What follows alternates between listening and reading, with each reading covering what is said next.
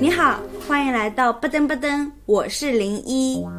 今天我邀请到了我的朋友小钱，一起来聊一聊他在餐厅打工的事。大家好，我知道小钱在餐厅打工是一件偶然的事情，就是在元旦的时候，我和我男朋友还有他们家一家人在家附近的一家餐厅吃饭，是一种那种很大的那种一层楼一样的那种酒家。然后是因为隔壁我们想去的那个餐厅就是人满为患，然后我们就转向去了另外一个就是类似的餐厅，但是那个餐厅的入口很深，是一个。大厦，然后要坐电梯坐到二楼，然后我记得三楼还有棋牌室的那种，对对对，然后二楼我们就在那边吃饭，是那种很香港的餐厅。然后接着我的这个朋友小钱，就是在我们快吃完的时候，已经付完钱了，然后他忽然跟我来打招呼，然后就看到了他，对，然后他说他在这里打工，但是在我的印象里面，小钱他是一个。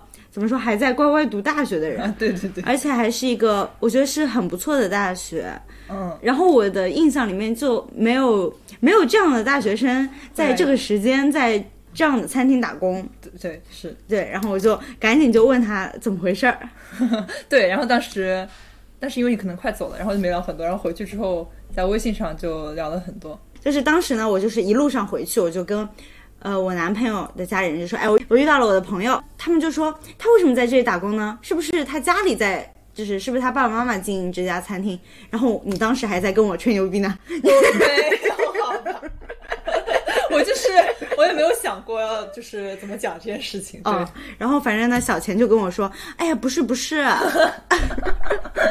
他说因为我家里在这附近，然后呢一直来这里吃饭，什么老板经理都认识了。”然后，但是呢，我又同时在跟她的男朋友说话，因为我也认识小钱的男朋友，我就说，哎，我遇到你女朋友了。然后呢，他就说，啊，她是老板娘，我都没揭穿。我还想隐藏一下我这个身份。嗯嗯，对。但我还是觉得这个身份不是一件，不是一个常有的身份。但其实还好吧，因为我觉得做生意的七零后、八零后挺多的呀。嗯，对对对。但是。做生意也分很多种，一种是那种纯交易的呀，但是你们是开一个实体，嗯，就是需要经营的那种，对对对，嗯，然后我就很好奇，对，所以我在这个餐厅打工也是因为要帮爸爸爸妈妈忙的原因，所以才来这里打工的嘛，对，嗯，小钱，你先介绍一下自己吧，呃，可以叫我小钱，这个大家都知道了，嗯，我现在还在读书，在嗯上海念新闻。嗯，然后平时除了读书之外，可能就比较喜欢拍照，然后看电影、看书什么的，一般比较安静的事情。所以在餐馆打工对我来讲还是一个挺不一样的体验。对对，他是一个小钱，是一个很恬静，就是外表看起来就是比较，是的，嗯，我自己承认，就是素雅的那种感觉。是，对对对。哦，他是一个大二的学生，对，零零后，零零后，嗯 很年轻，好像。对，很多在外面碰到的人都比我大一点。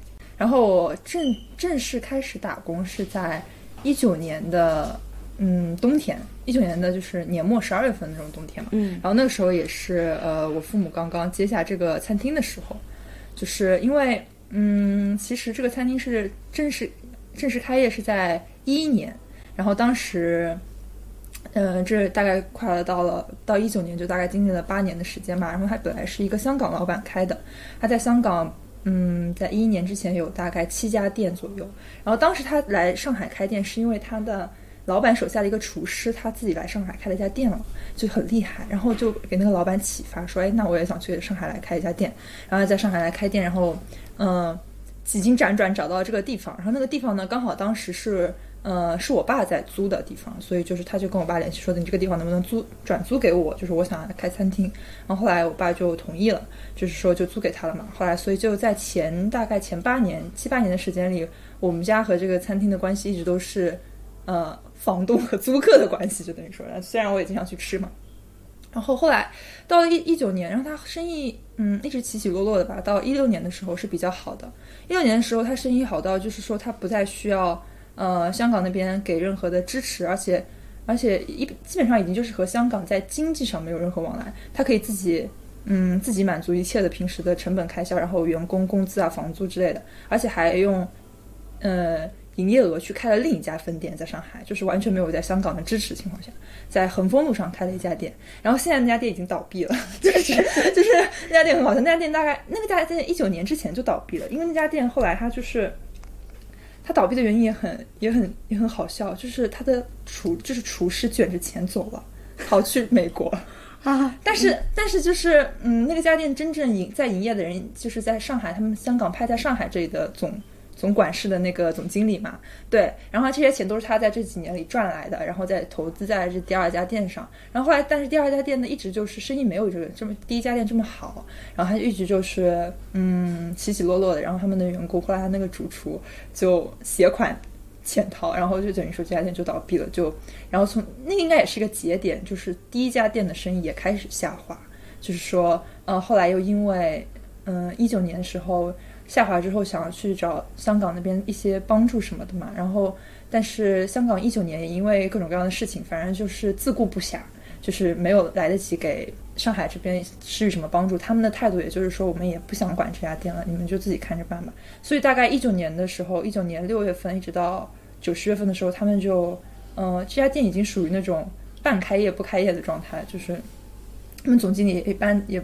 也不太想问世，下午会在包厢里打麻将，然后所以就是我们要不到房租，就是这个原因，我们要不到房租，然后我们要不到房租，然后后来我们就跟他们的老板谈，他们老板就就说，要不你来开这家店吧，就这家店要不就要不给你开吧，嗯，他说，然后后来我们就回去想了想，因为我们其实也从来没有开过这么大的店，嗯，就是嗯也没有开过餐饮，虽然做过生意，但是没有开过餐饮，然后这是一个比较陌生的，但是我们又是觉得这家店其实很有潜力，因为他以前。他以前毕竟还是生意很好，而且他的厨师班底还都在。然后当时也是十九一九年年末嘛，快要过年了，所以我们就觉得那快要过年了，那应该是一个比较好的契机，现在接下来对不对？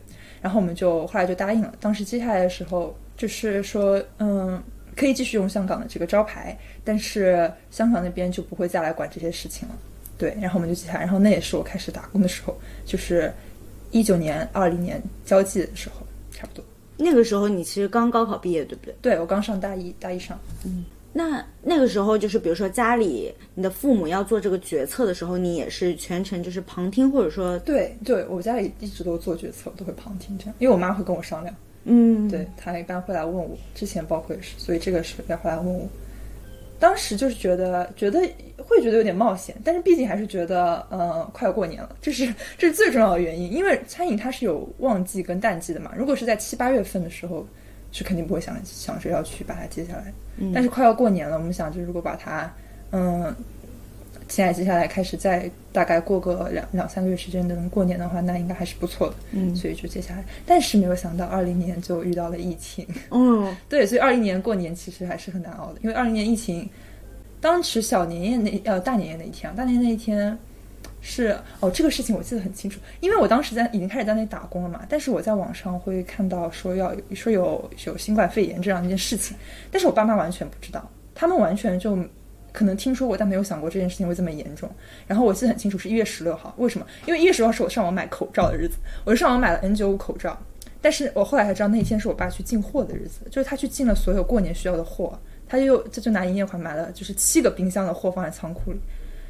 但是我我就是他们在买货，我在买口罩，我就说我我就我就知道这件事情，但是他们不不不把这个当一回事。然后后来就是这些货其实后来也没有卖掉，因为到了过年初一到初初五，基本上来的人是非常非常少，就完全低于期望嘛。然后包括市场上他们卖卖菜的市场上那个所有的菜价钱也是剧烈就是下跌，所以你在提前备货是不太合算的。他到他过了十天之后，他就开始完全下跌。就比如说，本来可能，呃，七百块钱的一只奥龙，它现在完全变成三百五这样。所以你如果提前用七百块钱备了很多，你一是卖不出去，二是它现在还降价，嗯，也没有人来吃，就很很很，就就那批货，反正就最后就是放在那里的。我们当时也想的就是，只要能把它卖出去就很好，也不用想着要赚钱对，然后嗯，就遇到疫情，就是对这个生意是一个很大的打击，就就就是整个餐厅一直大概空了。两三月，反正一直到五月一号吧，应该因为五一我记得很清楚，我在那打工的时候就是人很多，那时候快那时候已经解封嘛，五一人特别特别多，感觉就是完全要比新年多很多，就是感觉嗯，大家在补过这个年，有这样一种感觉，所以那段时间生意还不错。但是，一月十十一月二十号一直到五月一号之前，就完全是空着的，门口罗雀的那种状态。对，在那个时候，就算空着，你也会去打工吗？我一直打到，因为那时候我也在上网课嘛，就没有没有人，就不不用去上学。然后，嗯，我打到二月二二月二月底左右，对，因为后来没有人，说实话，他们就不太需要那么多员工。对，因为没有人的话，他自己本身还是还要还需要让员工去回去休假，或者说就是呃裁员，就是这种情况，所以他其实也不太需要我帮忙，他就是也不需要人很多我就帮忙。所以我当时本来帮忙是因为我做的工作可以先介绍一下，就是在收银台那部分负责一些，比如说客人要买单，然后开发票，然后要一些嗯问一些问题嘛，还有一些接前台电话之类的之类的一些事情。所以就是这些这件事情，在我去之前。他一直都是服务员顺带做的，就是有一个服务员会顺带的做做下这些事情。那如果在很忙的时候，服务员他一边就需要还要服务还要传菜，那他还要去前台工作，他一般都是忙不过来的。所以在很忙的时候，一般前台电话就是没有人接。呃，买单的话都是服务员自己到桌子上去买，就是他们要买单去去桌每桌去买单。呃，收银台这边。到了下午两三点钟，比如说中午这一堆吃饭的人走了之后，才会有人来管，把这个账看一看之类的。然后后来当时就是，呃，老板就说，好要要要有个人需要，就是一直在收银台这儿管一下收银台这些事情，然后我就来管了。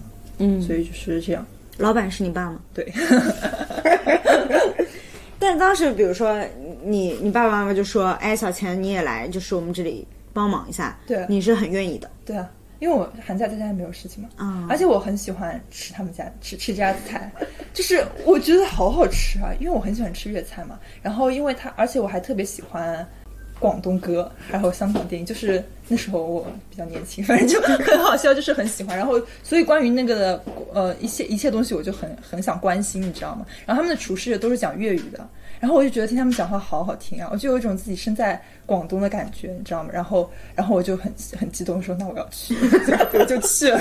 对对，真的超级好吃。因为刚进那个餐厅，我们就会觉得哇，好香港，就是那种有点乱乱的感觉。对，这种，因为它有个，它有一个，呃，它有一个宣传语是旧街旧楼旧餐厅，是这样的。对，这是香港那边的。不是，是你们自己改，是我们自己想的。嗯，因为因为确实很符合，因为它这是确实是一个很旧的楼，然后很旧的，嗯，环境吧，环境其实挺旧的，但是确实和香港很像，你会发现。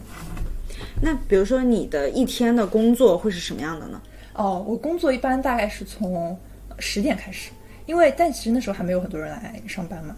嗯，我们店节假日开门时间是九点半，嗯，然后我从十点上到两点。嗯，就是四个小时，然后晚上是从五点上到九点，对，也是四个小时。呃，下午那段时间没有人来吃饭，所以一般都不太需要人。然后这段时间我过去之后，我就会，嗯，我就会如果有电话就接电话嘛。但是前两个小时一般没什么事，因为买单时间一般在十二点以后。在特别特别忙的时候啊，可能是在元旦或者大年初一的中午会有排队。对，这个也要说一下，就是我们店没有那种大众点评自动排队机制，嗯，它必须要靠我人记住，就是我必须要人记住，呃，你是几号，你是几号，就是我可能会写一张条子给你，但是有一个问题就是我们店有两个入口，嗯，就是有两个入口的话，那从那个入口来的人和这个入口来的人他会搞混，对，所以我就需要在这里协调这件事情，在很忙很忙的时候，就是会前两个小时一般就会先安排排队的事情，然后，嗯。这也挺麻烦的，因为有时候他们排队等的着急的话，就会你也知道可能会问一些问题，问说为什么还没有到我啊之类的之类的，所以就是有时候，呃，很忙的时候就会需要去协调他们之间的他照顾他们的心情，然后帮他们安排座位之类的。后来到大概十二点之后，有人要结账，我就会去给他们结账。结账买完单之后会要开发票，对，因为因为有些是现在是电子发票嘛，但是我们店还是纸质发票，就是这一切真的都很旧，所以就是需要需要嗯，他们把抬头扫进来之后，我给他们开一张纸质发票给他们，呃，这也是挺多的，有时候还需要接接电话什么的。哦，还有一个很重要的工作就是每一单如果他买完之后。他是用什么付款方式付的，就会要告诉我，就会每个服务员他会会写在他的小票上，比如说是用 POS 机刷的，他会就是就会有一张 POS 机的小票，会和那张他的点菜的那张单子一起放到我这里，或者还有现金的就会到我这来找现金。还有两种付款方式，是一个是签单，签单就是说他会充值，充值储蓄卡，然后从里面扣，然后他会在他的小票上写上他的电话号码和名字签名，然后到我这里来，我在手机上给他扣一下扣款，然后告诉他还剩多少钱。然后还有一个就是呃支付宝，因为支付宝有两种付款方式，一种是用 POS 机扫，我扫他们；还有一种是他们自己亮，还他们自己亮码到我这里来扫一个。呃，就是扫一个二维码嘛，就是在很忙的时候他会来扫二维码。如果 POS 机不够用的话，因为 POS 机有可能会短路嘛，对吧？对，所以就会准备一个码在前台这里，他们会来自己扫码付款，然后给我看一下就可以了。然后这些每一个付款方式告诉我之后，我我要在电脑上把它把这个单给清掉。就是比如说，呃，比如说十三号桌，十三号桌付完了是用 POS 机付的，那我就会在电脑上把它输入进 POS 机，然后把这张单子给打掉，然后十三号台就会变。没有了，然后他这样前台前厅那边服务员可以下单的时候再下到十三号桌上，不然的话，嗯，前一个十三号桌的人跟后一个十三号桌的人他会搞混，所以我需要很快的就把前一前一单给结掉，然后考让他们再上下一单。对，这是一个很重要的工作。怪不得就是现在很多餐厅，就是你只要扫了你桌子上，你就不能换桌子了。哦，对，是相似的原因。那你们自己吃饭是不可以在这个工作时间吃的？哦，对，错峰对我们店吃饭的时间就是，呃，有两个，就是一个是早饭时间嘛，九点半之前，还有一个就是，呃，两点之后，两点之后，还有一个是四点半，就是上班之前，嗯，就是上班之前是所有员工一起吃饭的，就是大家都一起吃了一个员工餐，最最最最我吃的最多的一顿 就是晚上九点的一顿，就是下班了之后会有一顿，呃，经理餐，就是说是所有厨师还有那个。前厅的经理和老板一起吃的，对我会去跟着吃。一般我会那那个菜基本上我每天都吃，啊，就每天都吃的，对，是不是你想要吃的广东菜？啊，对，我觉得很好吃。那这个菜也是厨师烧的？对，是厨师烧的。我觉得厨师，但是一般厨师，我觉得他们已经不太想吃饭了，就是每天烧的闻油闻那些油烟味，可能闻已经闻饱了。还有一次特别好笑，就前两天，就是前两天不是哦，我跟你讲，就是因为。呃，他们筛查就是密接人员嘛，就是查到我们店有一些厨师的宿舍的室友是是次密接，大概是这种情况。反正我们的店的厨师就就被关了两天，做了一个核酸。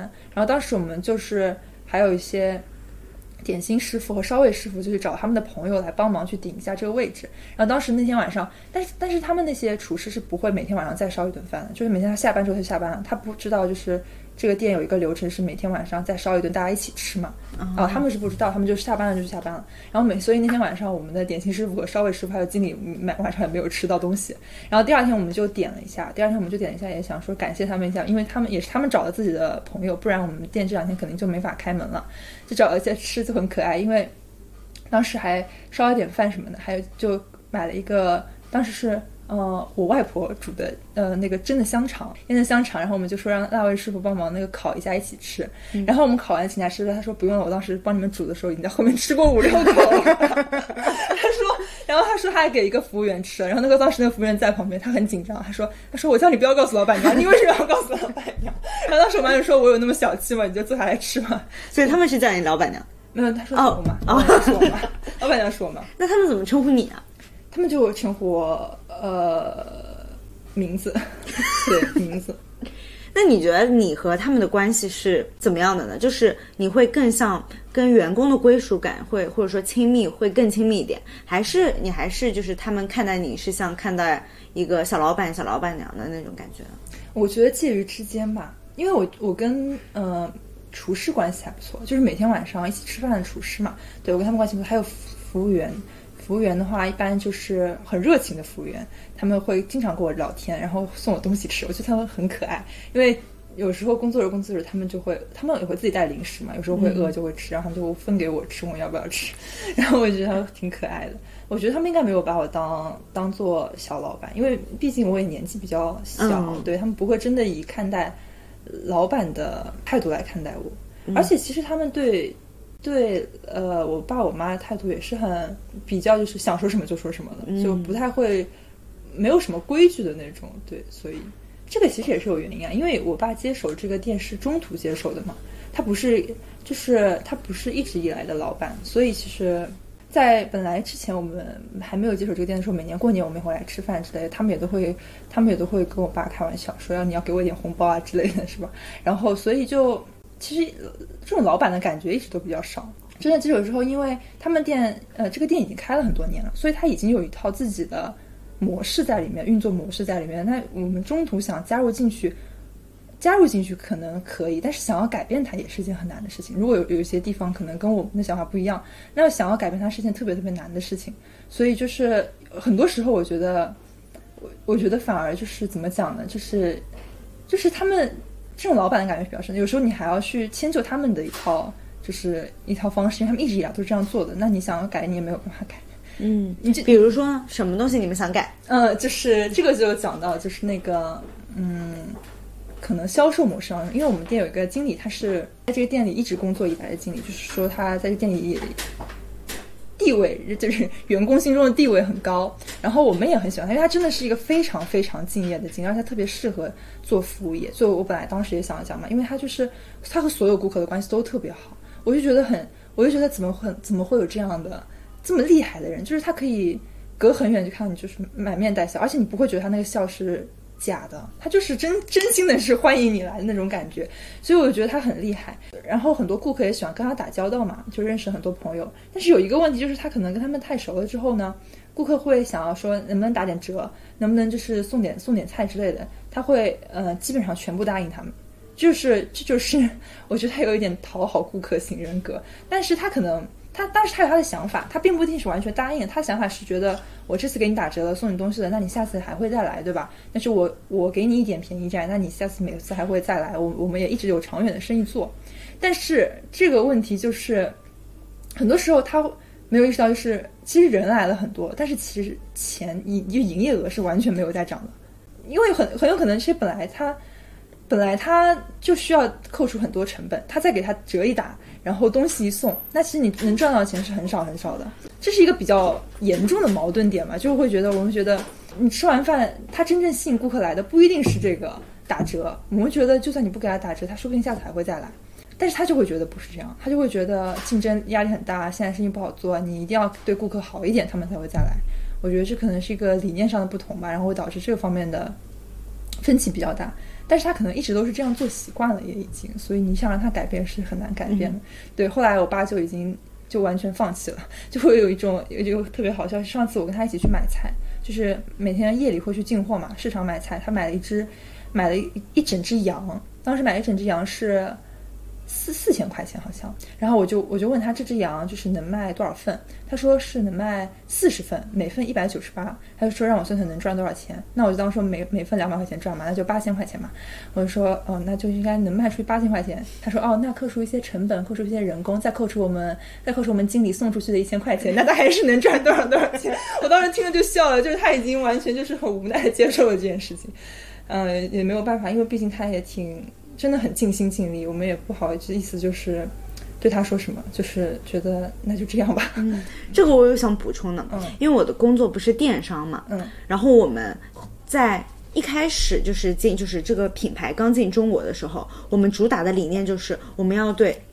先知道我们的，先用我们的这些顾客很好，就是我们要好到宠爱他们。嗯，因为我们觉得，就是因为人有一个模型的嘛。当你先知道一些新事物，一般性都是那种非常敢于接受新鲜事物的人，先各种先买你用你，得有口碑积累了以后，才会有再稍微新潮一点的人他开始用。但是再再到最后，就是大家都用起来，才是大众开始用的时候。所以我们觉得，我们一定要先。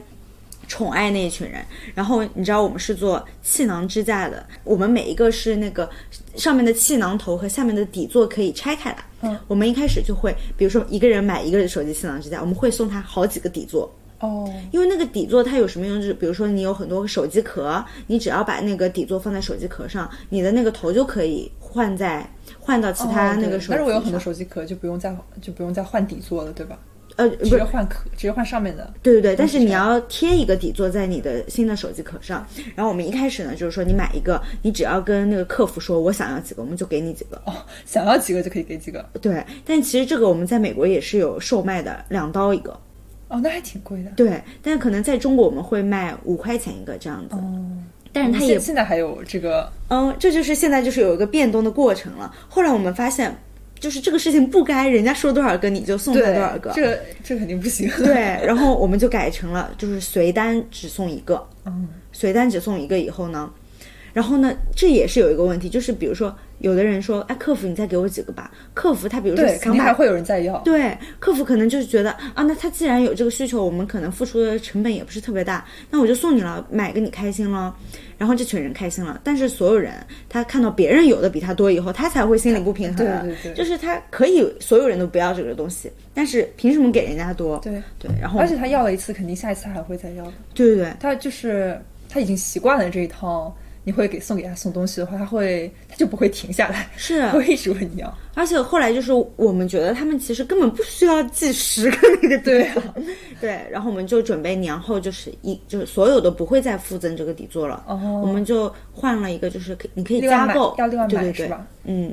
嗯，对。因为确实送这个东西它并不是一个每个人都有的需求，对啊，你说这个我想起来，有一次我这个很遇到一个很奇葩的事情，就是嗯，当时还很忙，然后我当时在前台结账，就有一个人大概结完账之后问我，他主动问我，我其实根本不认识他。我后来也问了，就是经理嘛，还有问我妈，他们就是完全就是不是那种熟客，因为一般要求打折都会是跟你有点有点熟的人嘛，他会跟你说他能不能打点折什么，然后我就不认识他，他当时问我打完折之后问我说能不能送我一点东西，它已经打完折了。哦，没有打折，买完单、啊买完单送我的东西，我当时就没明白他要什么，你知道吗？我没明白他想要什么，我就想问说，你你是指什么？他就说随便什么，能送什么就送什么。然后当时我还就是是第一年在那打工嘛，我还挺就是我一开始打工的时候就没有那么硬气，就也没有那么会跟顾客交流。那一般他们说什么会说哦好，那我帮你问问，我就会说那我帮你问问。然后然后他然后但我这样一说，他就会觉得是哎哎有东西要送给我，你知道吗？他会觉得我既然去问了，那说明就。不是完全拒绝他，嗯他就会去等着了，他就会等着，他想着可能要送个东西给我，嗯，然后我就后来就去问了，他们说今天很忙，厨房连本本身点的菜都要烧很久，那怎么可能有东西送呢？然后我就跟他说，嗯，今天好像没有可能没有东西给你送送了。他就说，然后他就说，我们都已经在这里等了，等等着了耶。他说，你不是问了吗？你就能不能送我们一个什么，呃，送一个汤啊什么的。我我觉得他可能是在点评上看到了，因为每天晚上我们是会送冬天送红豆汤，夏天送绿豆汤的，因为那是晚市，就是晚市是没有午市那么茶。一般吃点心和茶点很忙的时候是在中午嘛，那晚上可能大厅人不是很多，那就可以有这个也有这个精力成本去做一些这样的事情。然后他可能在点评看到了，然后他就想要，但是他那天是中午，而且是个周六周日吧，反正很忙，但是就没有这个东西。然后我就跟他交交交涉很久，然后他的意思就是说他在网上看到说有，然后还说他已经等着了，他说我问问，怎么就不能没有？然后后来就想说。因为因为我我我我答应他也没有用啊，那厨师不烧给他我没有办法，那我就跟他说真的没有，然后他就生气了。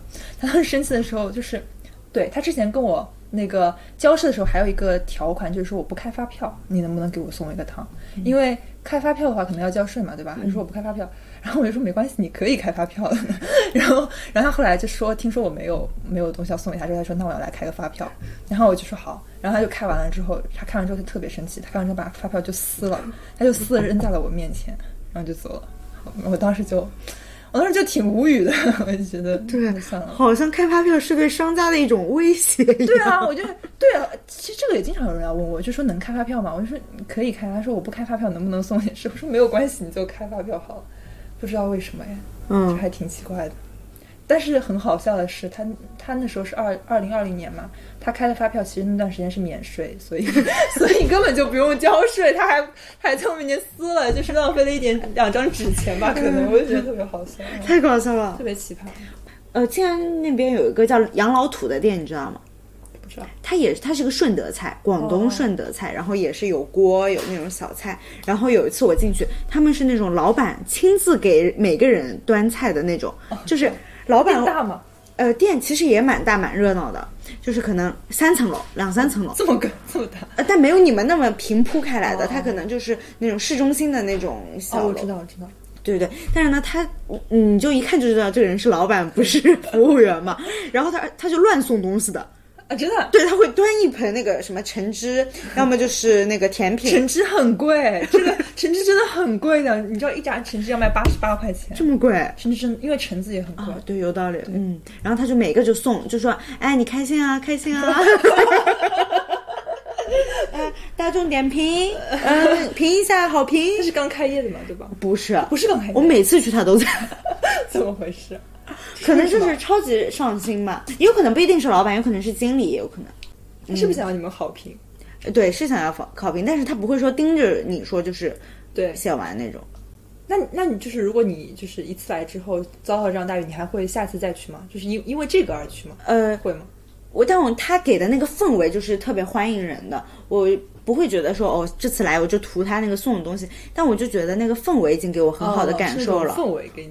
然后我第二次一去，他还在送，他还在送。对，所以我得跟我们的经理讲，就是其实你真的能让他们反复来的原因，并不是因为你送了他们菜，他可能是到你这里来有一种很熟悉的感觉才会。但我在想，好像那种就是老一点，你说的那种旧街旧店的感觉，他还是那种，嗯，老板就是本人会跟你接触最大的那种人。他就是就是，其实就是那种有很多人情味在里面。哎，对对对，这个对吧？是，我也觉得是这样。就是跟我平常可能去吃，有时候我们平常在比如说街边吃的那些餐厅啊，或者就是网上看到就吃的那种就不一样。就是你可能扫码下单，然后吃完就走了嘛，你也不会真的去问他。要点什么或者打点折之类的，因所以我第一次遇到的时候，我就觉得这件事情很奇葩。但后来我就发现就习惯了，就就是经常发生在这种，比如说那种酒楼啊，然后吃早点的这种茶楼里面，就是很经常发生这种事情。然后你也会因为这件事情跟他们变熟，就还挺挺有意思的。有没有你很熟的客人啊什么的？因为我还不是那个主要负责跟他们面对面接触销售的那个什么，就是比较销售。哪种是销售啊？服务员？我觉得算吧，服务员跟经理嘛，就是直接跟他们嗯接触最多的，所以他们又很熟。但我知道我知道一些事情吧，就比如说有一次有一个有一有一对夫妻，他跟我们经理关系特别特别好，然后基本上家里也都不开火，就每天晚上都会来吃饭。然后后来有一次他们俩就吵架了，在我们店里就已经很晚了嘛，因为他们一直已经很熟了，所以我所以就是呃我们一般吃经理餐的时候，他们还在旁边。就是他一直待在里面，待着待到很晚，然后聊着天，然后再回家。然后当时就店里已经没什么人了，他们突然就因为家里一些事情就开始吵架了。然后后来我们经理就上去劝架，我就觉得挺有意思，就有一种完全是跟他们熟到像朋友、像家人的感觉了。他们因为他们的呃也有点上了点年纪，然后自己孩子都在国外，不在身边。然后他当时吵架的时候。就没有人来劝，只有那个经理可以去劝啊。然后，然后后来那个夫妻中的女方就生气了嘛，就去厕所了，躲到厕厕所里去了。然后就是我妈进去把孩子 拉出来了，说不要生气了，你们回家，回家再就是好好回家吧，意思就是。然后后来第二天没来，第第三天他们又来吃了，就又和好了。我觉得很可爱这个故事，很好哎。对，我就感觉劝架其实还是一件蛮。亲密的事情，对，就是我觉得如果我在餐厅里吵架了，肯定不会有人来劝我。就是在一个陌生的餐厅，谁会来劝我呢？嗯，我也不可能在那个餐厅待到他们都快关门了，对吧？就是只有只有在很熟的地方，我觉得他们也是只有，因为是每天都来，然后跟大家都认识了，所以来这里都会有一种熟门熟路的感觉，他会才会。才会怎么说，在这里吵架，然后被劝架回家，我就觉得这件事情还是挺有意思的，而且不难为情的。就第二天、第三天还来，对，完全完全就不会觉得这件事怎么是第二天、第三天又来了，我们还是就是照常的欢迎他们。然后我在街上的时候也会遇到他们，因为就是住在附近嘛。然后有时候我在呃逛街其他店的时候也会遇到他们，他们就会跟我打招呼，然后他们就会说啊，我们过两天就再去吃饭什么。对，嗯，还有一件很也是也是一个变熟的事情。因为刚刚之前讲的时候，就是我我来这家店的时候，他们已经跟经理很熟了嘛。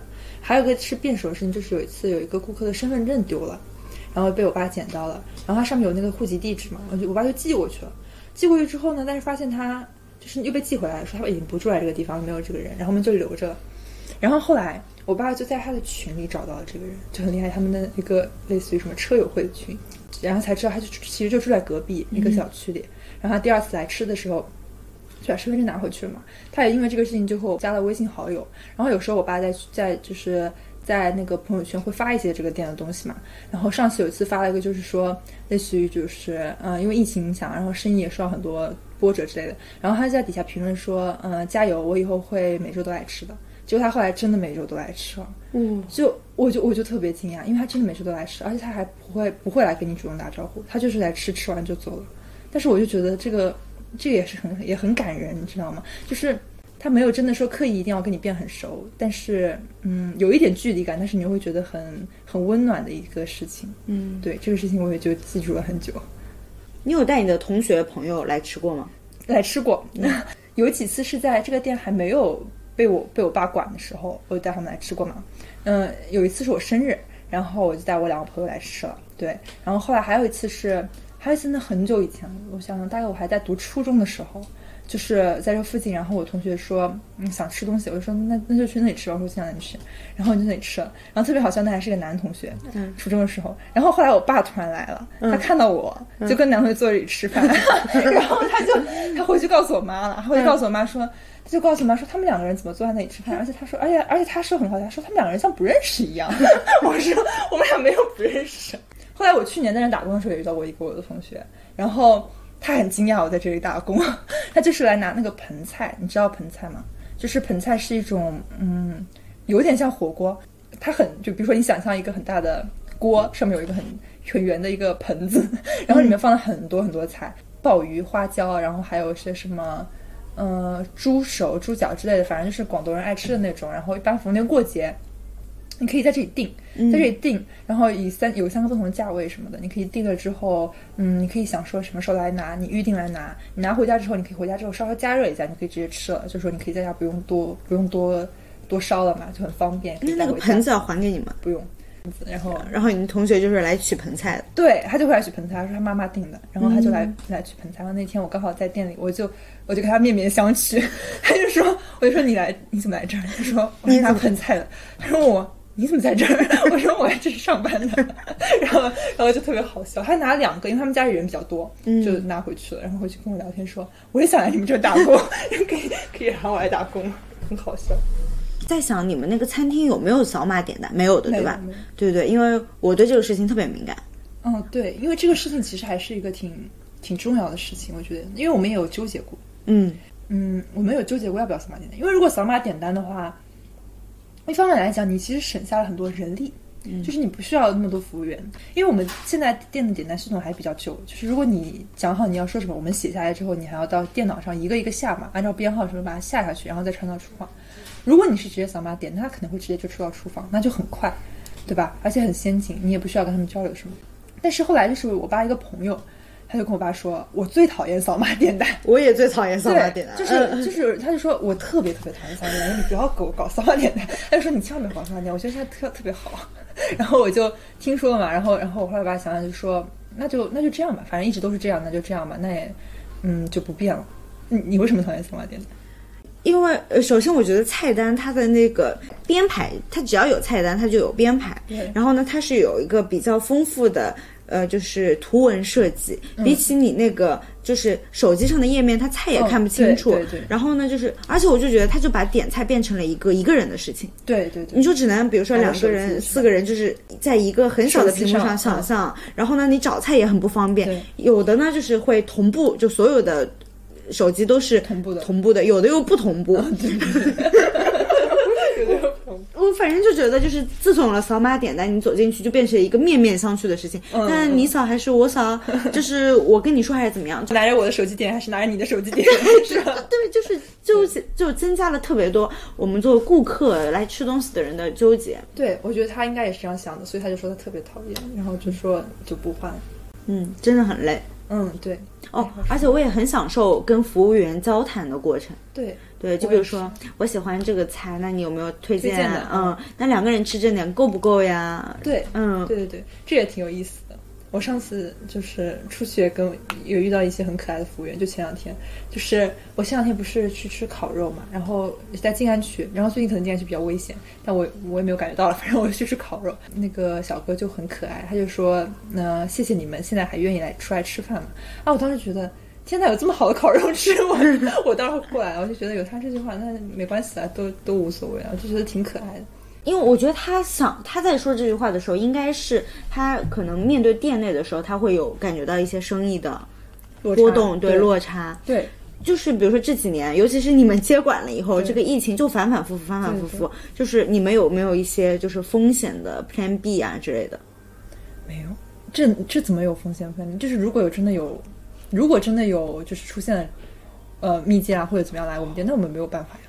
嗯，我们只能就是哦，但是有可以这么一讲，就是如果真的出现了，那我们肯定只能就是服从安排。但是但是这个店就是在疫情那个二零二零年刚开始的时候，呃，我们搞了外卖，我们以前没有外卖，就是在二零年之前就一直没有做过外卖。然后后来发现就是嗯，到三四月份的时候就没有人来吃，那没有办法，那我们就就是说得得搞一个外卖嘛，那起码得。至少得做点生意吧，然后当时就搞外卖，是刚刚开始做外卖，对，现在一直还是在做。嗯，做外卖其实也是一个很麻烦的事情，因为首先外卖平台要抽成，它的抽成比例特别特别大，嗯，大概在百分之三十左右，就很很大。然后有时候你还会收到顾客的嗯差评，然后有些理由就是也也很千奇百怪，可能就是说呃送晚了，送来送来冷了，送来洒了什么之类的原因嘛。当然这可能也是。刚开始做，那时候刚开始做还不太知道要用什么样包装，或者说怎么样才能最好。反正现在就是慢慢上手了，就就会好一点。刚开始的时候也会收到过很多差评，然后还有人打电话，前两天我还就接到电话，他就跟我说他下单，但是没有骑手接单，这个特别好笑。我说这个这个骑手，我说骑手派单是那个平台自动派的，他要是没有人派单，那我没有办法。然后他当时打了两个，我就跟他说我们没有办法。但那个骑手可能也是因为，嗯，可能也是因为很忙吧，或者说最近可能这段时间排查的人比较多，就很多人都要在家隔离什么的，就没有那么多骑手。后来我爸下中午就买菜回来了，他就买菜回来之后，他就自己去送了那辆单，因为当时在石泉路，就是我不知道你知不知道，就是在过普陀区那对普陀区那边，其实大概也就两三公里嘛，就很近。然后他当时买完菜回来，就听说这件事情，他车就反正车也还没停，然后他就说。那既然一直没有人送，他就去送吧，然后去就去送到那个小区那里说。然后我妈还跟我骂，我骂我爸了。我妈就给我发短信说，店里的事情都忙不过来，他还去送外卖，不知道他怎么想的。然后我跟我妈说，他可能比较喜欢开车，你就让他开一开吧。哎，那你们父母的分工是什么样的？我我妈基本上是管人事，还有就是跟服务员之内。接接接洽，跟服务员之间接洽，然后会管一些，比如说过年怎么排班，然后如果人手不够，要不要再找兼职的之类的。嗯，然后我爸可能就负责买菜，我 开开车买菜，开车，我爸负责开车买菜，然后就是每天晚上会总结一下账之类的。嗯，其实买菜是个挺好玩的事，因为我跟跟他去买过几次。刚好他也是在闵行，就是在我大学附近嘛。对他可有时候会去顺路。他可他买菜要去闵行呢？对他就是在一个很大的菜场，就是有有两个，一个叫陇上，好像一个叫江阳市场，就是一个非常非常大的嗯市场，很多餐饮店都会在那里去进货。然后我每次进货，我就觉得很好，很很好笑吧？就是因为我每次去看，我就觉得挺有意思，平常不会不太会接触到。他一般就是说。嗯，在去出发之前，他就会在总结一下，有厨师会告诉他少了什么什么菜，要买什么什么菜，他会总结一下，然后就会在微信上去发给各个呃卖菜的老板，就跟他们说我们今天要多少多少这个，然后把钱先打了，然后等我们把车开到那的时候，就把后备箱打开，他们就会一一一下送过来。哇，这么自助的？对，就就你只要开他店门口，他会立刻送上来，就很，你只要摇下车窗喊一下就可以了，哎，我们到了，然后就会送过来。可是这个不是很大的一个市场吗？对啊，但是它就是你开进去之后，它还是有小路沿在街边的呀。它这个菜市场都是开车进的是吗？对，开车进的，开车进的。嗯，不然我想象的还是太那种市民的菜市场。手手提哎，对对对对对，没有没有，它就是它其实就是每个店门口有点像现在街边餐厅嘛，你把餐厅想象成卖卖菜的就可以了，然后你只要开过去喊一下，他就他就给你送过来。那种市场看起来是什么样子？跟我们平时看的菜市场有什么区别？就大吧，然后。其实也没有，肯定不是说你想象的那么就是自助高级，那肯定是没有的。就反正还是很大，然后很多车，很多有货车也有，卡车也有。一般买菜有时候下午一趟，晚上一趟，就是我我都是跟着是去晚上，所以在我印象中就是黑天黑的。然后他们每家店门口会亮一个顶灯、吊灯那种，嗯，也会有卖卖便利店。因为有一次我爸问我说要等很久，你要不要去买个冰淇淋吃？然后我就记得那里有个便利店。然后就是卖，基本上跟菜场差不多吧，蔬菜的跟蔬菜放一起，然后鱼啊鱼类的是在鱼类，牛羊猪肉之类的还是猪肉。哎，那次为什么要等很久呢？哎，好问题啊，就是 因为因为可能它是停在，我想它应该是停在了一个地方，然后等它送过来啊，就是所以就是有些有些是很近的，比如说你停在这个地方离一些店面很近的话，它会送过来就很近，然后有些还有远的过来就会很远，他就会在这里等一下，等他送过来。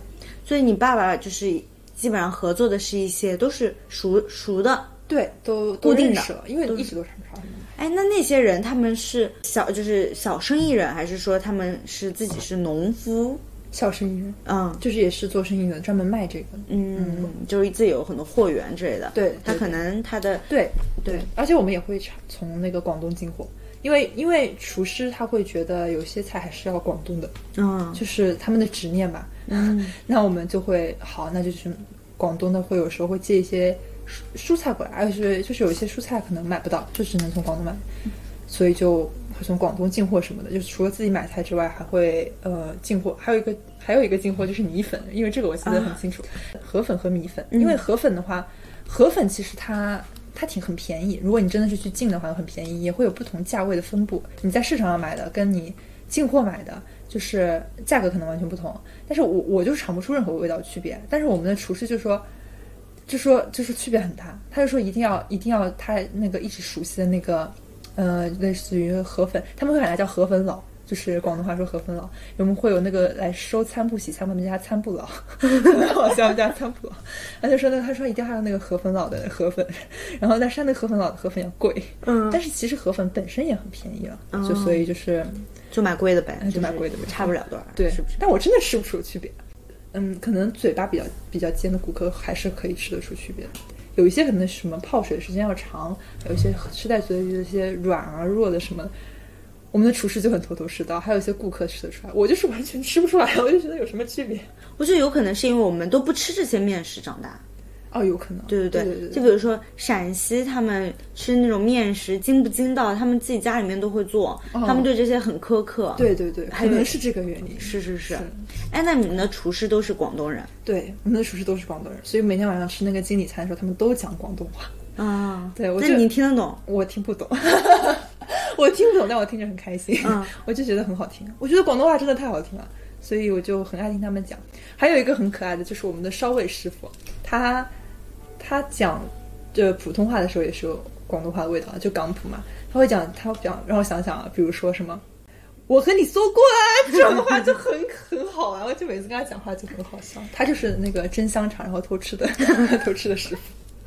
哎，所以感觉你走进那个楼里面，你就像一个就穿梭到了一个很广东市场的地方。，对对，而且很多顾客也是广东人，所以你就会听到他们讲话也会讲广东话。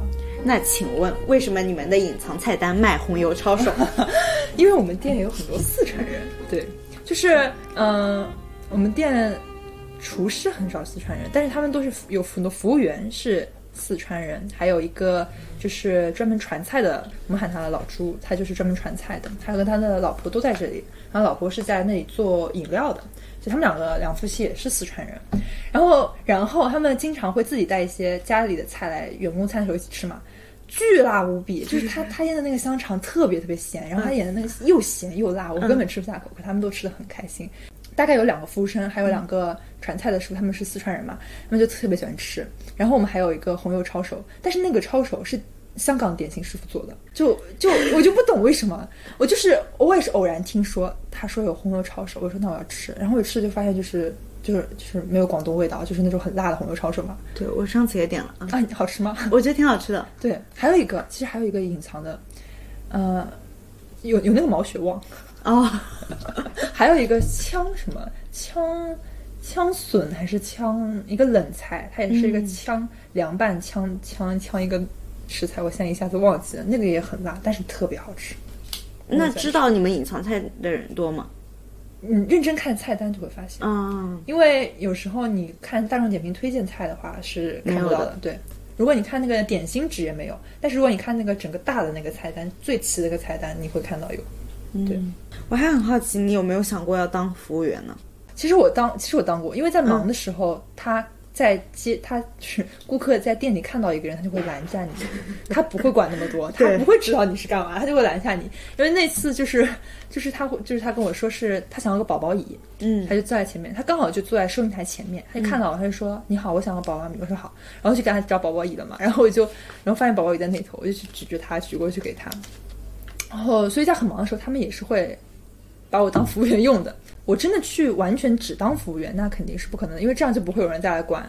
哦，不是说我不想，是就是说就没有人来管收银台这里的事情了。嗯，所以就是我我要么就是说只管收银台的事，要么就是说收银台跟服务员就是双管齐下混着干。我不可能就是说只能只干那里的事情。但是我觉得干服务员是一件特别快乐的事情。做服务员的话，你比如说，你比如说顾客有个什么要求，你是满足了，如果他很感谢你，或者说你遇到一些很可爱的人的话，你会有一种很瞬间的满足感。这可能跟平常对着电脑工作就不太一样。如果如果你是一直对着电脑工作啊，然后做表格、做 PPT，或者说去跟踪一个长期项目，在里面去完成自己的那部那部分的感觉是不一样的。因为做服务员呢，就是你就是完成一件很简单的事情，帮别人做起来一件事情，然后他立刻就能收到反馈，他立刻就会告诉你啊，嗯，很好吃，或者说啊谢谢你，然后怎么样，下次还会再来，你就会你就会立刻收到那种嗯满足感吧。就是有时候我。如果是顾客的话，出去因为一些服务员的举动会让我也很开心的话，那就是他很来的很快，但是他会让我开心很很久，所以我觉得这种快乐就还蛮难得的，就是和一些平常我学学校的时候学校的工作或者学习不太一样的地方，我就会觉得它很有意思。你做收银台有没有这种就是就是瞬间的满足感？要看顾客，嗯，就是有些顾客可能就是他不会跟你说太多话，有些顾客他可能。就是他会觉得我就是帮他开发票的，或者说帮他收银的嘛。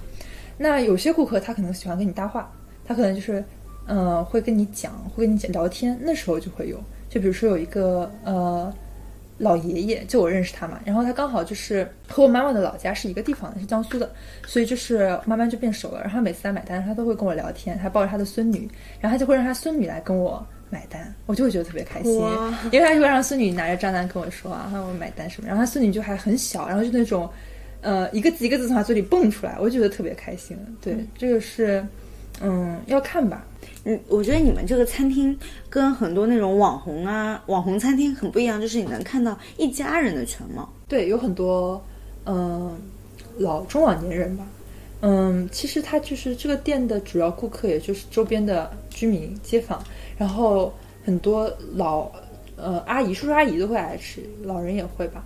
然后就可能，我觉得一方面是因为它的口味比较受受中老年人喜欢，因为可能叔叔阿姨还有爷爷奶奶比较喜欢吃广东菜，比较清淡嘛，他们可能不喜欢吃韩国料理啊，或者说这种这种东西，他们会觉得比较清淡。然后二是嗯比较大，就他们可以坐得下嘛，也就比如说逢年过节的时候，十个人、十二个人，他们都也都可以来做。嗯，我觉得这是。比较主要的两个原因吧，然后可能就是也是因为它可能比较旧，嗯，没有扫码点单这种东西，所以也可能比较受上了年纪人的喜欢。这个哦，说这个想起来，因为有时候扫发票的时候就会，因为我们开发票的话，它还是虽然是纸质，但它还是需要把抬头给我。那有一些也是上了年纪的，可能要戴着老花镜的一些爷爷奶奶，他就不会扫，因为你需要。用微信或者支付宝扫一个码，扫完之后把你的抬头输进去。但很多时候他们的抬头自己就放在手机里，他就会说：“我扫完了之后，扫完了之后我就看不见我的抬头了。”然后就跟我求助说：“我要怎么办？”然后我就说：“那你把抬头给我，我就给你扫。”然后我就帮他扫完之后再帮他打印下来。就觉得，嗯，可能种种原因吧，就会让他们觉得可以来这里吃饭，不太愿意去我们餐厅。是我突然想起来，杨千嬅来过我们餐厅。你在吗？那个时候我不在，但他来过很多次。哦，一现在也一直来，就是现在来的。他之前不来，他就是今年来。对，因为因为我本来不知道他来上海。其实这个事情从去年就开始了。去年我爸就回来跟我说，他说有一个经纪人来打电话说杨千嬅要在这里吃饭。我说真的假的？我说我特别喜，我因为我特别喜欢杨千嬅。我说真的假的？我说那我那天我要去当服务员。嗯，然后我去了。他没来吃饭，哎呀，我就特别伤心，然后我就走了。然后结果他今天真的来了，但那次我不在店里，他就突然来了，他就在一个包厢里，可能是他的朋友订的，他过去了。然后我爸就在群里跟我说：“杨千嬅在吃饭。”我说：“真的假的？”我说：“我真的不相信，因为他之前已经骗过我一次了。”后来还给我放了一张我妈跟杨千嬅合照，我妈就进去就充当服务员，就是给他合照，他就去合照了一张。然后我当时就震惊说：“ 我怎么不在？”然后对，后来他还吃过两三次，然后我就在微博看到说杨千嬅移居上海了，可能是这个原因。牛啊！我之前在那个延安高架下面有一家很很小的店，叫跟你们好像，它的名字叫旧款宁波餐厅。旧款款宁波餐厅。对，他还把自己的旧就是写在那个很旧对，然后他们也是那种很很很老的，就是你基本上看不到任何互联网就是跟他们有关的痕痕迹，对对对。然后他们的菜单呢就只有一张纸，但是他们密密麻麻的，大概两正反两页全部都是报菜名，就是有几百道菜。我靠，然后，然后没有图片，然后呢，你要的你要的各种海鲜啊什么的，他都能做得出来。然后这么厉害对，然后那个老板也很得意的就说徐峥很爱来我们家，是这样。很吸引明星哈这种店。嗯对，你的同学什么的知道你在这里打工吗？知道。嗯，这样，然后我有个朋友就是觉得很有意思，因为他是一个很喜欢观察的人，他就会觉得这个，嗯，在这种茶楼里面打工很适合观察，因为你可以看到很多事情。我我承认确实是这样的，所以他就是觉得他也很喜欢听我讲在这里遇到的故事吧。后来有一次，对，有一个同学，就是我每次都跟他讲，我今天要去打工，我今天要去打工。他后来就是有一次机缘巧合，就把店不知道拍了什么照片给他看吧，然后他就看了，他说：“原来你家店这么大。”他说：“你每次跟我讲说你给你爸打工，你给你爸，我说他说他总以为是一家特别特别小的店。他说原来你家店这么大。他说你帮我定个位置吧，我下周来吃。然后他就是刚好跟他妈妈还有他家里人一起那天一起吃饭，就来这里吃了吃了一次，在一个包厢里，就是他没有之前不知道我是我们是开那个大的茶楼的，他以为是小店。然后他的妈妈呢又特别喜欢吃广东菜，所以他们当时就来吃了。然后吃完了就就回家就说很好吃，然后我还给他们打了个折。嗯，就就是这么一件事情嘛。就是有些人听说了之后就会很好奇，就会想来吃一吃，然后就问问我会发生什么事情之类的。对，确实你说就是在餐厅打工，听起来不像是一个特别特别大的地方。我该怎么跟就是各种听众去描述你们这个这个酒酒家茶楼的规模呢？比如说厨师的数量是不是可以体现？嗯，厨师数量大概在呃五五到六十个吧。五十到六十个？对，啊五十到六十个，你以为是五到六十？不不不，我觉得五五十到六十个也很多很多。然后它大概是有几个部门，就是烧味是有烧味部门，然后烧味的部门底下还有冷菜，冷菜是归烧味管的嘛。然后还有就是中厨，中厨是最大的一个部门，就是它底下会有切配打合，就是要不要解释一下切配打合？一定？要就是切配打合，那切和切配就是切菜配菜，打合它是最后的装盘，还有把切配的菜移到炒菜师傅的身边，然后炒菜师傅就会有有固定的几个是炒菜师傅，他们会分为头锅、二锅、三锅、四锅，就是头锅就是那个最厉害的炒菜的师傅，然后还有二锅、三锅、四锅，然后他们自己就会是一个团队，嗯。然后还会有呃点心师傅，对，点心点心部有十几个人，点心部的人特别特别多，然后他们是上班时间最早的，他们七点半就会来上班，因为他们要提前做点心，嗯，然后但是他们下班也会比较早，因为晚上吃点心的人会比较少，嗯，他们会提前做好，然后还会有呃上上蒸部门，好像叫，就是他是负责杀鱼、蒸鱼的部门，做海鲜的这些部门，对，大概就是这几个部门。听起来像那种中华小当家里面 就是真实存在的那种。对，很有意思。你们现在是就是那种，比如说到过年前，基本上都是预定桌子啊什么的，是不是？现在就是已经定的怎么样了？就是年夜饭是订完了嘛？因为年夜饭有两轮，呃，五点到七点一轮，然后七点到结束一轮，嗯，嗯，全订满了。全订满，嗯，对。然后还会有订盆菜的，对。往年哦，这个可以就讲，就是往年盆菜的数量一般是到呃订，就是一直到大大年初一嘛这一天，其实大年夜这一天是来拿盆菜人最多的。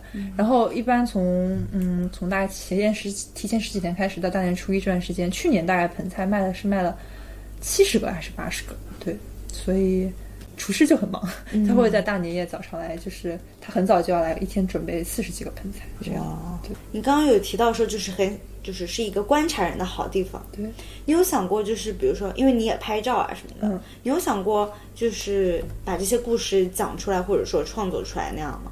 我之前写过一个，就是写过一个公众号，因为因为其实就写了一篇嘛，因为当时是因为太有感触了，因为那那个时候发生的事情，那个事情是是我们员工的一个故事，他是，嗯，就是他他是那个呃总经理，就是我之前有跟你提过，就是本来还拿钱开了第二家店嘛，对吧？但是你有没有发现我后来就没有提他了？我后来提的那个。呃讨好顾客的、很爱打折的一个经理，其实不是总经理。嗯，就是因为我没有提到他的原因是，就是他的故事是，他后来他后来我们就还是从里从那里开始讲吧，就是他那个嗯，就等于说是第二家店倒闭了嘛，然后他后来一直在这里做，那嗯，这个店的第一家店的生意也不好，他就一直其实也是有点无心在生意上，因为他也。嗯，年纪已大，然后就是大概也没有很大，反正就五十岁左右吧，就是不像是那么呃很有雄心壮志的年纪了，可能可能可以这样讲。然后他因为家又在香港，他的老婆孩子都在香港，所以他有时候会想回家了，他就不想再待在这里了。但是后来就是被重新这个店又被接手盘下来之后，就又开始开了嘛，他就又留下来帮忙。之前有段时间，他就是每天下午就会去打麻将，就是在就在店里打，他就在店里就是喊他朋友来打，在在一个包厢里打，然后这些朋友可能会再点一些菜吃，就就算是预定了一个包厢玩一下午这样。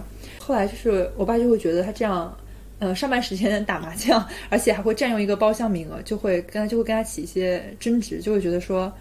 嗯，你如果要打麻将可以，那你就把要把消费给消费水平给提升上来，或者就是说，不要在上班时间打麻将，就类似于这样的跟他讲嘛。嗯，他慢慢的也就是在忙的时候，他会是帮了帮了一把。后来他等生意闲的时候，他就说他嗯不想干了，他就说他想回回香港了。嗯，我爸就同意了，就说嗯可以，那你就是回去这样回去吧。但是如果你愿意留下来的话，我们还是。欢迎留下来，毕竟你做这也做了这么多年，那总能，嗯，能帮忙的地方还是很多的，嗯。但是后来他犹豫了大概一两周之后就走了，然后他当时就是给我爸发了一个短信，就是说他要先去深圳玩几天，嗯，如果之后再想回来的话，那就再说。然后我爸就说好的，你要注意安全，然后把保险箱的密码告诉他，因为他们前台有个保险箱，一直是他管的嘛。就之后就没有联系了。然后又过了大概一两周时间。他手下一个经理，就是我们叫他，嗯，我们叫他什么呢？叫王经理吧，是总经理下面的一个经理。对，就是那个很爱打折的经理。嗯，他就接到一个电话，他就跟我爸说他没有回深圳，他说他生病了，住住院了。然后因为他填的紧急联系人就是这个王经理的名字，所以他才知道。然后他当时是肝有问题，就就临时住院了嘛，没有来得及回深圳。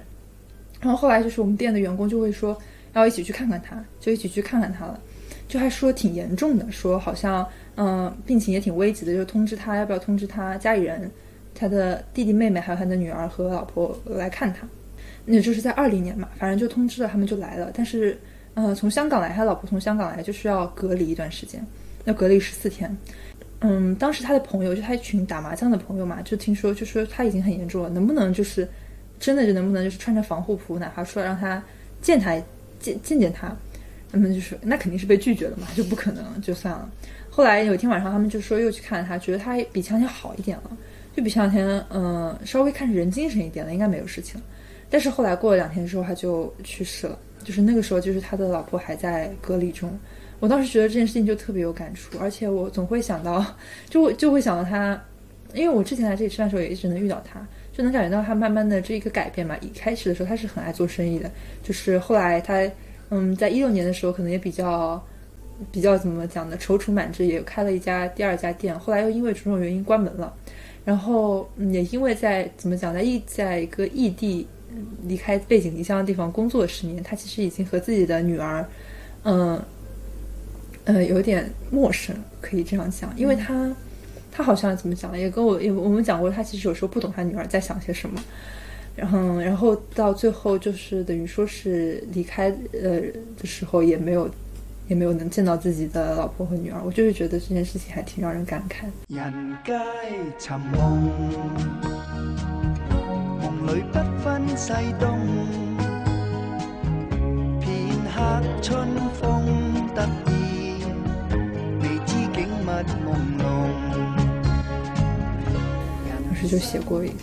公众号是讲，就是主要其实是讲这件事情，对，是也就是把这个故事就这样讲了一遍，嗯，而且你的那个餐厅，就是它最热闹都是那种团聚的世界里，对，对他总是能看到其实很多人团聚，但是他，嗯，怎么讲呢？这段时在上海，他他和别人吃饭的时候，可能一直都是他那帮玩麻将的朋友，他很少能和自己的家人团聚，所以就是觉得很感慨，嗯，对。所以就是，其实每次过年的时候，他们也都挺呃给别人烧年夜饭，但他们其实自己都是不能回家过年的嘛。嗯对，然后有时候他们会在就是晚上吃亲戚餐的时候，会和自己的家里人聊、呃视频。我就注意到他们不会真的是跟他讲话怎么样，他就是视就是这个视频就打着，然后他就吃着饭，然后他家里人在另一头可能也就干着，呃自己手上该干的事情，他们就不会讲什么话，然后我可能偶尔就讲那么一两句，然后他可能视频开着还在跟我们聊着天，就我已经注意到好多次这样，就是不止一个厨师这样，他们都是这样的，就是也不会真的。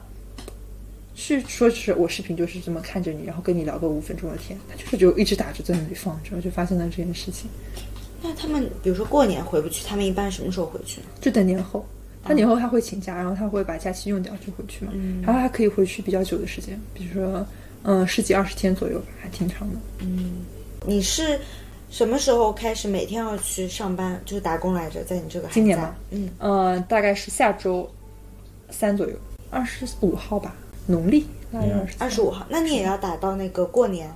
对我可能打到初七初八吧，嗯，，对，大年夜、除夕，你的父母要在餐厅吗？要就我们三个人都在。和员工过年，我们会在呃，我们会在就是下午吃年夜饭，好花不常开，好情不常在。嗯我们会在下午一起吃，就是有大概四五桌，所有员工一起吃。